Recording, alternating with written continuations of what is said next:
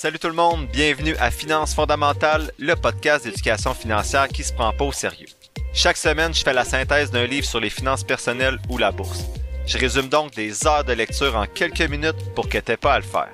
Tout ça dans un vocabulaire accessible avec des exemples réalistes et transparents qui vont te permettre de mieux comprendre le monde financier si tu es débutant dans le domaine ou plutôt de réfléchir à tes stratégies actuelles si tu navigues déjà dans ce domaine-là.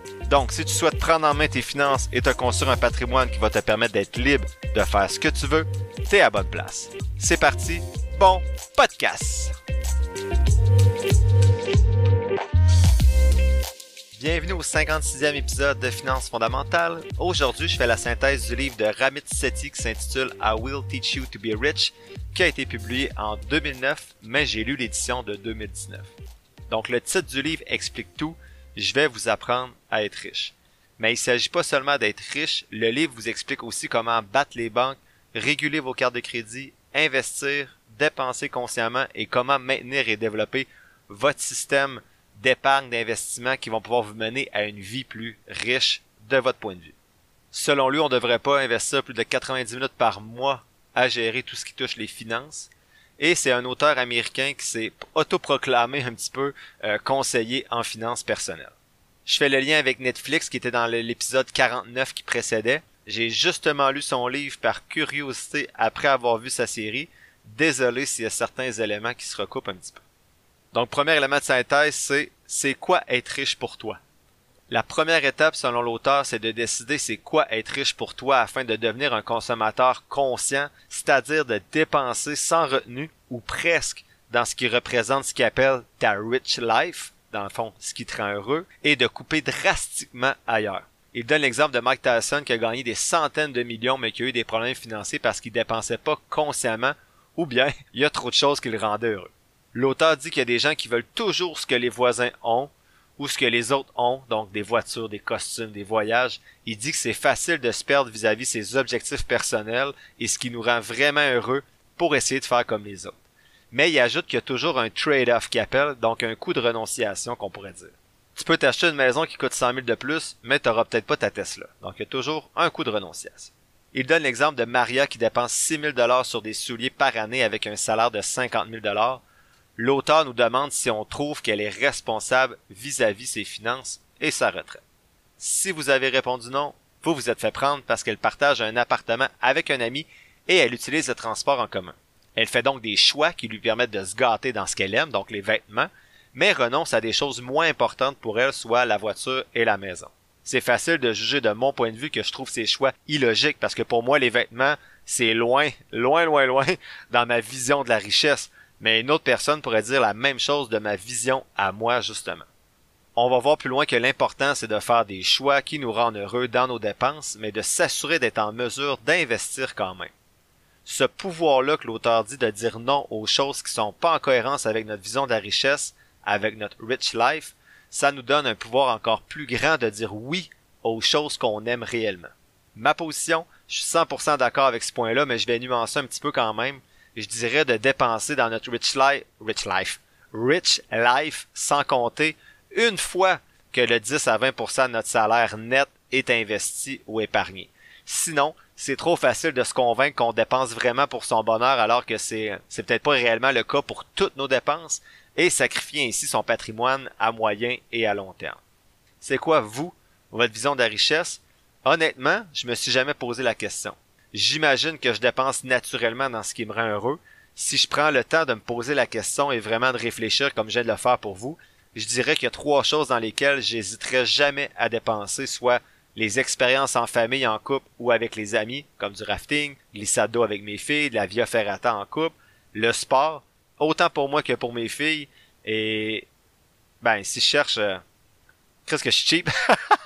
J'ai de la misère à trouver un troisième vite de mais bon, euh, Ok, ici je dois avouer, j'ai fait une longue pause dans l'enregistrement euh, et je l'ai coupé au montage parce que je trouvais pas vraiment qu'est-ce que je pouvais mettre comme troisième point, ça a été long. C'est vraiment mon défi à moi de dépenser un peu plus sans remords, je l'ai déjà dit ça. Euh, je suis pas un gars de bonne bouffe, de voyage, de char, de linge, mais je dirais que j'ai moins, pas du tout là, mais un peu moins de misère à dépenser euh, pour ma maison euh, des rénaux, la mettre à mon goût, surtout pour recevoir du monde de façon adéquate, donc une cour arrière accueillante, une piscine, un feu. Euh, non, c'est pas vrai ça. Ça me rend heureux de recevoir du monde, mais pas de dépenser sur ma maison. Je dirais plus que mon troisième truc, euh, c'est pas de dépenser, mais pour moi, la vision de la richesse, c'est aussi de pouvoir c'est pas vraiment lié à une dépense, mais pour moi, ma vision de la richesse, c'est de pouvoir soutenir financièrement mes deux filles dans le futur. Donc, c'est pour ça que j'ai pris en main mes finances il y a quelques années et j'espère pouvoir soutenir aussi les autres générations après mes filles qui vont suivre tout en vivant une retraite épanouissante. Comprendre ici jouer au tennis à tous les jours. Donc, ça me rendrait vraiment heureux de donner un coup de pouce aux générations qui vont suivre. Donc, mes trois Rich Life pour moi, ça serait expérience amie-famille, le sport et prendre soin des futures générations, même si c'est pas réellement une dépense en soi. Ça n'a pas été facile. J'espère que pour vous, la difficulté, c'est pas d'en avoir juste trois, parce que vous en avez trop. C'est plus difficile dans ce temps-là épargner, c'est sûr et certain. Deuxième élément de synthèse aujourd'hui, c'est ne sois pas perfectionniste. Donc l'auteur dit que Benjamin Franklin a dit un jour, ne remets pas à demain ce que tu peux faire aujourd'hui. Donc pour l'auteur, la chose la plus importante pour devenir riche, c'est de commencer tôt. Je suis toujours heureux quand les gens entre 15 et 25 ans m'écrivent pour me poser des questions. Je trouve ça vraiment exceptionnel. S'ils font un podcast à 34, à 34 ans, à 34 ans, leur actif va être beaucoup plus impressionnant que le mien, j'en suis certain. Ou bien, ils vont être du moins plus près de leur vision de la richesse, peu importe leur actif. L'auteur dit que le meilleur moment pour commencer, c'était probablement il y a 10 ans, mais que le deuxième meilleur moment, c'est aujourd'hui. Il donne l'exemple que n'importe qui peut taper sur Google pour trouver le compte épargne avec les intérêts les plus élevés sans frais, mais qu'il y a toujours du monde pour passer en fait, qu'il y a toujours du monde pour ne pas passer à l'action parce que c'est trop compliqué de changer de banque ou qu'ils sont pas sûrs d'avoir trouvé le meilleur compte possible. Donc ça revient un petit peu à l'épisode 8 qu'on dit euh, 9 Père riche, père pauvre, c'est peut-être 7, en fait, entre 7 et 9, où on disait, ben, c'est important à un moment de passer à l'action, puis pas juste de faire des recherches puis de lire. L'auteur dit que tout ça, c'est souvent juste des excuses pour pas commencer. Bon, tu vois, je, me l'ai mis dans, mes petites notes ici, dans l'épisode 8, quand je disais qu'il y a certaines personnes de mon entourage qui disaient être intéressées par l'investissement, mais qui souhaitait attendre le bon moment. Donc une fois la maison achetée, une fois les enfants plus grands, une fois, mais finalement, un, deux ans plus tard, il n'y a toujours aucune action qui a été faite dans ce sens-là de prendre en main leurs finances. Il y a plus de conséquences à pas agir qu'à prendre une mauvaise décision selon l'auteur. Donc il parle de la 85% solution, donc la solution, donc la, la solution 85%. Il dit qu'il préfère avoir raison à 85% plutôt que pas agir du tout. Il revient ensuite à l'exemple du compte épargne avec une autre excuse. J'ai juste 100 pièces je vais faire juste deux pièces d'intérêt de toute façon. Donc, selon l'auteur, il n'y a aucun montant trop petit quand tu construis des habitudes financières. On l'a vu dans l'épisode 31 avec Atomic Habits, faire des petits pas. J'ai un autre de mes chums qui, au contraire, a décidé d'agir avec un montant de 25 pièces par semaine. Il trouve que c'est peu par rapport à son salaire de 100 000, mais son objectif est tranquillement d'atteindre 10% d'épargne, mais pas à pas. Il capote déjà en voyant qu'il est rendu à 1000 pièces, un montant qu'il aurait jamais réussi à épargner avant, encore moins l'avoir investi en bourse. L'auteur dit notamment qu'un petit groupe de musique devrait pas refuser de jouer dans un petit festival juste parce qu'il rêve d'être dans les plus grandes scènes comme le Madison Square Garden. Il devrait voir ça comme une opportunité de pratiquer et de s'améliorer. C'est pareil pour vos petits montants pour vous faire la main dans le monde de l'investissement. Vous pouvez pas penser pouvoir gérer des centaines de milliers ou des millions de dollars si vous avez de la difficulté avec des centaines de dollars. Soyez donc pas perfectionniste, ça sera pas parfait tout de suite, mais vous devez commencer quelque part. Point 3 concentre-toi sur les grosses victoires. Dans ce point-là, l'auteur dit de se concentrer sur le macro et non le micro, donc ce qui est plus large et pas les petits détails. Il parle notamment qu'on entend souvent les gens dire que tu peux sauver 3 piastres par jour avec ton café ou utiliser des coupons à l'épicerie. Ton café ou les coupons ou faire le plein le jour ou c'est 3 cents de moins dans, dans la station-service, c'est des micro-décisions, des détails. Vous aurez peut-être le sentiment de faire partie du mouvement FIRE que l'auteur dit ou de décisions de ce type-là, mais il dit que c'est pas là que la bataille va se gagner. Il dit que c'est comme si quelqu'un te dit de cuire ton eau chaude avec un couvercle pour sauver de l'énergie, mais qui voyage quatre fois par année en avion. C'est un peu incohérent. Il dit de se concentrer plutôt sur 5 à 10 choses qui vont vraiment faire bouger euh, l'aiguille, donc move the needle, de needle, de needle, donc faire bouger votre aiguille, qui vont vous donner vraiment des bons retours sur l'énergie que vous avez dépensée, donc un bon retour sur investissement de votre temps en termes d'argent l'auteur présente 12 des principaux éléments qu'on devrait considérer pour diminuer drastiquement nos dépenses dans ce qui, bien sûr, n'est pas lié à notre rich life. Donc, il appelle ça les big wins. Premier élément, automatiser votre épargne, donc on en parle un petit peu plus euh, au point 4 d'aujourd'hui, je suis 100% d'accord avec ça. Deuxième élément, avoir un bon score de crédit, je suis d'accord aussi. 3. Utiliser intelligemment ses cartes de crédit pour profiter des récompenses. Ok, je suis d'accord, mais je trouve que ça fait plus micro que macro. Pour moi, c'est quand même un détail. This episode is brought to you by Shopify. Forget the frustration of picking commerce platforms when you switch your business to Shopify, the global commerce platform that supercharges your selling wherever you sell. With Shopify, you'll harness the same intuitive features, trusted apps, and powerful analytics used by the world's leading brands. Sign up today for your $1 per month trial period at shopify.com slash tech, all lowercase. That's shopify.com slash tech. Élément 4, contribuez à vos comptes avantageux fiscalement. Donc ici au Québec, c'est CELI, REA, CELIAP, RE. Et cotisez au maximum si votre employeur contribue aussi dans votre régime de retraite. Je suis 100% d'accord. Point 5, payez vos cartes de crédit, of course. Numéro 6, annulez vos abonnements et payez chaque mois à la place. Donc pour moi ici, c'est du micro. Euh, à moins que tu aies vraiment un problème puis que tu sois abonné partout.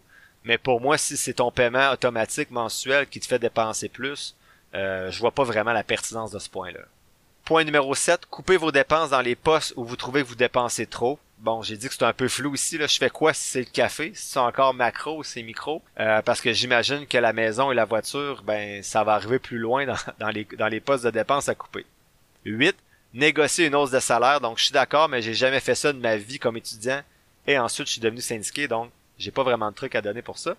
Élément 9, il dit doing freelance work, donc un side hustle, un petit peu comme un podcast, par exemple. Mais ça dépend du contexte. T'as-tu le temps? T'as-tu des enfants? T'as-tu, t'es-tu en santé pour prendre plus de temps pour partir ce genre de business-là? Donc, c'est, c'est pas nécessairement facile à faire. Le point 10, avoir une maison abordable. Oui, oui, oui. Donc, 100% d'accord avec ça. Même chose pour une voiture abordable au point 11. 11. Au point 11, donc c'est encore plus important pour moi. Je trouve que c'est encore moins pertinent la voiture qu'un investissement dans la maison qui peut prendre la valeur. Mais bien sûr, ça, c'est des goûts personnels. Il y en a que leur passion, leur rich life, on va dire, c'est euh, les voitures. Donc, c'est bien correct si vous dépensez dans ça aussi, si vous en reste 10 à 20% pour investir. Et le douzième et dernier point, c'est de bien répartir vos actifs, donc obligations, actions. On en parle au point 5 aujourd'hui. Je dois avouer que j'étais bien excité quand je disais qu'il allait m'écrire une liste de 12 choses macro pour devenir riche plus rapidement. Honnêtement, j'ai été déçu parce que je trouvais certains points flous ou bien plutôt micro, donc des détails. Si j'avais à cibler les principaux, il parle de 5 à 10, donc j'en cible 5 pour vous. Le premier, ça serait automatiser l'épargne. Le deuxième, profiter des comptes fiscaux, avant, ben, des comptes euh, avantageux au niveau fiscal comme le CELI et de maximiser votre régime de retraite avec l'employeur. 3. Payer vos cartes de crédit. 4. Pas trop de dépenses à la maison. 5. Pas trop de dépenses pour la voiture. Ensuite, vous pourrez investir les économies comme le point 12. Je triche avec ce sixième point-là en répartissant bien vos actifs, actions, obligations. En gros, je comprends la logique de choisir les batailles importantes avant les petits combats ici et là, mais je crois aussi que les budgets sont souvent brûlés, percés par les petits combats qui se perdent ici et là, justement. Je crois tout de même que vous avez en effet une plus grande possibilité de couper facilement des dépenses si les principaux postes comme le loyer et la voiture représentent pas un trop gros pourcentage de votre revenu. Ensuite, c'est plus facile de couper dans le café au besoin. Élément 4 pour la synthèse d'aujourd'hui. Il dit l'auteur que l'être humain est parfois faible, donc on devient démotivé et désintéressé facilement, et ça peut être dangereux dans nos efforts d'épargne et d'investissement. En ce moment, en m'écoutant, vous êtes peut-être craqué à épargner, mais dans deux mois, deux ans, ça va être encore le cas? C'est pour ça que l'auteur dit qu'il faut automatiser notre épargne pour nous protéger contre nous-mêmes. Placez automatiquement un pourcentage de votre paie, donc 10% minimum idéalement, dans un compte prévu pour l'épargne et l'investissement, on en a déjà parlé. Il dit et répète ce que j'ai déjà dit également, que vous allez avoir à prendre une décision une seule fois pour 30 ans et non pas à chaque deux semaines quand votre paie rentre et que tu as 56 trucs plus intéressants à faire et à acheter surtout que d'épargner dans ton petit compte d'épargne et d'investissement. Un jour, tu te rendras même plus compte que le 10% ou le 20% est parti de ta paie, tu vas être habitué. Pour mettre en place ce système automatique-là, l'auteur dit que tu as besoin de différentes choses. D'abord, tu as besoin d'un compte chèque. Donc, c'est là que l'argent va être d'abord déposé de ta paye pour ensuite être redirigé vers quatre tiroirs, quatre autres comptes. Le premier, c'est les coûts fixes. Donc, exemple, euh, la maison. Le deuxième, c'est un compte d'investissement. Ça pourrait être transféré sur votre compte Disnat, par exemple.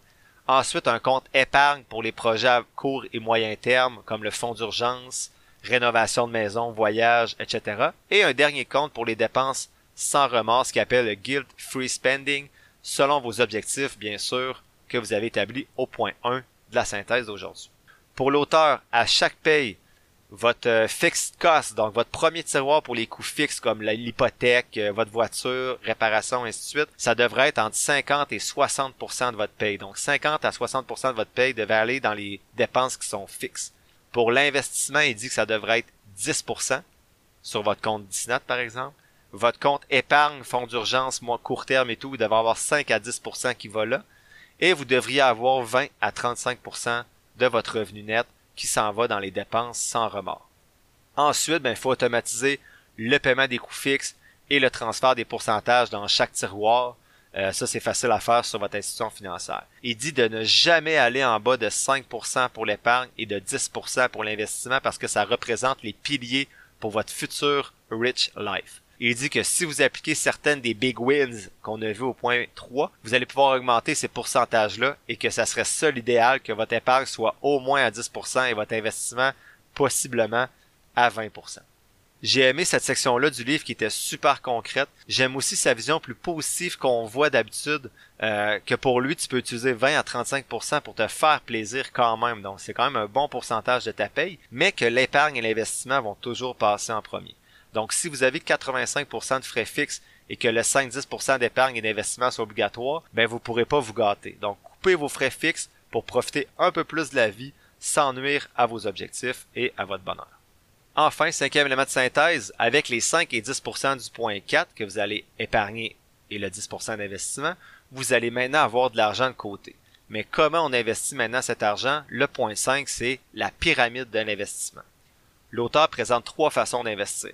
La première, sélectionnez vous-même des actions et des obligations. Deuxième manière, sélectionnez vous-même des fonds communs ou des FNB indiciels.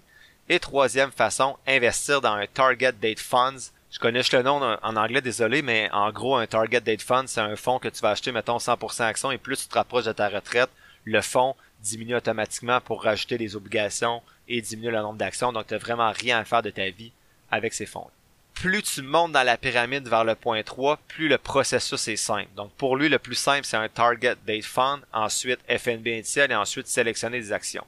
L'auteur dit que pour 99% des gens, les niveaux 2 et 3 sont les meilleures options, soit FNB passif initial ou target date fund. Il dit que c'est difficile de battre le marché dans le niveau 1 et que le temps passé à essayer de le faire en sélectionnant des actions individuelles pourrait être utilisé pour gagner plus d'argent et investir des plus grosses sommes plutôt que d'analyser le marché boursier. Il dit que même les FNB indiciels peuvent être trop compliqués pour certaines personnes. Ouais. Et si je nuance, ça prend une minute par mois puis c'est quatre clics, mais je comprends que tu dois quand même réfléchir à ton allocation d'actifs et ton plan d'investissement. Il suggère donc un Target Date Fund qui permet, en fait, qui s'ajuste automatiquement, comme j'ai dit, à partir de 45 ans pour varier la pondération action-obligation selon votre profil de risque. J'ai vérifié sur le site de Vanguard, puis ça doit être euh, la même chose chez les compétiteurs. Et vous pouvez prendre des FNB Date Fund, donc des Target Date Fund, mais en FNB. Vous pouvez donc le faire vous-même si c'est un produit qui vous intéresse. Vous avez juste à déterminer la date de votre retraite. Donc, par exemple, moi, si c'est 2055, j'aurais pris le produit VFFVX. Il y a des frais de gestion de 0,08% et il y a eu un rendement de 10% depuis 2010. Donc, les 4 FNB sous-jacents à VFFVX vont être modulés avec les années. Donc, j'ai rien vu du côté canadien chez Vanguard. Par contre, le produit que j'ai vu était américain, mais vous comprenez le principe et peut-être qu'il y a des produits canadiens qui vont être développés dans les prochaines années ou peut-être que je suis juste passé à côté. L'auteur dit, et c'est intéressant, que tu peux faire ça pour d'autres projets comme le mariage, un Target Date Fund. Donc, par exemple, si tu penses te marier en 2030, ben, tu pourrais prendre un Target Date Fund 2030, puis t'injectes de l'argent quand tu veux dans ce, dans ce fonds-là, sachant que au fur et à mesure que tu t'approches de la date de mariage, l'argent va être placé dans des véhicules de placement plus sécuritaires. Donc, s'il reste 10 ans avant ton mariage, ben, ok, c'est un peu d'avance, S'il reste 5 ans avant ton mariage, tu vas peut-être être dans un target date fund 40-60, et plus tu vas t'approcher euh, du mariage, plus tu vas avoir des revenus fixes. En conclusion, j'ai lu un peu Sylvain de reculons après avoir écouté sa série Netflix, mais je trouve que son livre transmet beaucoup mieux sa pensée que ses accompagnements à la télévision. J'aime bien son plan de dépenses conscient au lieu du budget, je trouve ça beaucoup moins lourd.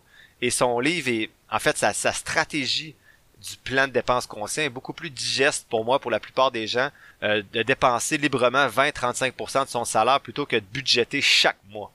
Encore, faut être capable de respecter le 5-10% accordé à l'épargne et à l'investissement. Donc, je trouve ça bien la vision du plan de dépenses conscient parce que c'est plus positif pour moi de dire Hey wow, il me reste 20-35% pour me gâter au lieu de chaque mois devoir compter chaque scène qu'on dépense. Je crois avoir fait un bon tour aujourd'hui des principaux aspects du livre, mais je suggère tout de même sa lecture parce que je trouve assez concret euh, l'angle adopté par, euh, par l'auteur et il est un peu différent cet angle-là des auteurs précédents que j'ai résumés sur le podcast. Donc en gros, les key points, qu'est-ce que je retiens de ce livre-là? Il y a toujours un coup de renonciation, mais tu dois, tu dois décider quelle est ta rich life, pas celle des autres, pour dépenser consciemment ton argent durement gagné. Concentre-toi sur le macro et automatise ton épargne et tes investissements pour te protéger de toi-même et te simplifier la vie avec les quatre tiroirs que l'auteur présente. Investis ensuite ton tiroir investissement selon la pyramide proposée dans des titres individuels, des FNB indiciels ou des Target Date Funds. La semaine prochaine, je fais la synthèse du livre de Luc Poirier et Marc Fisher qui a été publié en 2016 qui s'intitule Voir grand, leçons d'affaires, de vie et de liberté.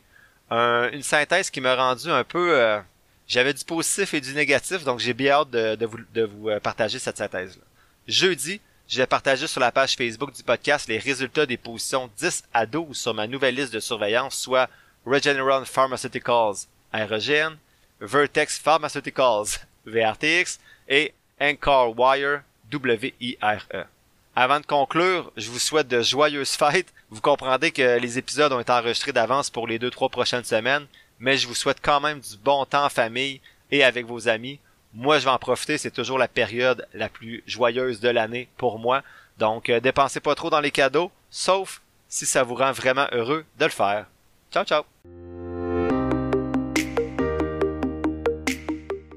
L'épisode tire à sa fin. Je te remercie d'avoir pris quelques minutes aujourd'hui pour m'écouter. J'espère que les contenus partagés t'auront apporté de la valeur. Si c'est le cas, ou bien que tu trouves que de façon générale, le podcast aide à ta santé financière, tu peux soutenir mon travail de trois façons différentes. D'abord, tu peux t'abonner au podcast pour 3,99 par mois afin d'avoir un accès en plus à un épisode mensuel supplémentaire à chaque premier jeudi du mois. Ensuite, tu peux donner de la visibilité au podcast en le partageant avec ton entourage et sur tes réseaux sociaux ou en cliquant sur le bouton suivre, abonnement ou quelque chose qui ressemble à ça selon la plateforme sur laquelle tu m'écoutes. Ça, ça te coûte rien et ça m'aide beaucoup. Enfin, tu peux nourrir les futurs épisodes en me posant des questions ou en me suggérant des lectures sur la page Facebook du podcast ou par Gmail. Toutes les informations sont quelque part dans la description de l'épisode. Je t'invite justement à t'abonner à la page Facebook du podcast pour avoir accès chaque semaine à l'image synthèse des épisodes et également à l'analyse des compagnies en bourse que j'effectue à l'aide de ma stratégie d'analyse fondamentale. N'oublie pas que je suis pas un expert, prends donc jamais ce que je dis pour du cash, fais toujours tes propres recherches. Sur ce, Merci encore pour ton écoute et on se voit dans le prochain épisode de Finances fondamentales.